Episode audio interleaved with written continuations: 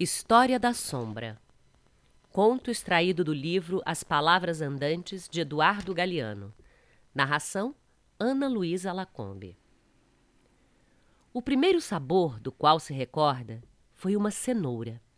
O primeiro cheiro, um limão partido ao meio. Recorda que chorou quando descobriu a distância. E recorda que certa manhã ocorreu o descobrimento da sombra. Naquela manhã ele viu o que até então havia olhado sem ver. Grudada a seus pés, jazia a sombra, mais longa que seu corpo. Caminhou, correu, onde ele ia, fosse onde fosse, a perseguidora sombra ia com ele. Quis arrancá-la, quis pisá-la, chutá-la, golpeá-la, mas a sombra, mais rápida que suas pernas e seus braços, se esquivava sempre. Quis saltar sobre ela, mas ela adiantou-se.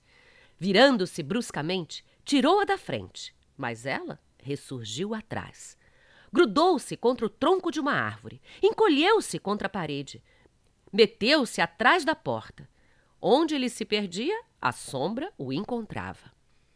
Finalmente conseguiu soltar-se dela, deu um salto, jogou-se na rede e separou-se da sombra. Ela ficou embaixo da rede, esperando por ele. Depois ficou sabendo que as nuvens, a noite e o meio-dia suprimem a sombra. E soube que a sombra sempre volta, trazida pelo sol, como um anel que procura o dedo ou um abrigo viajando rumo ao corpo. E se acostumou.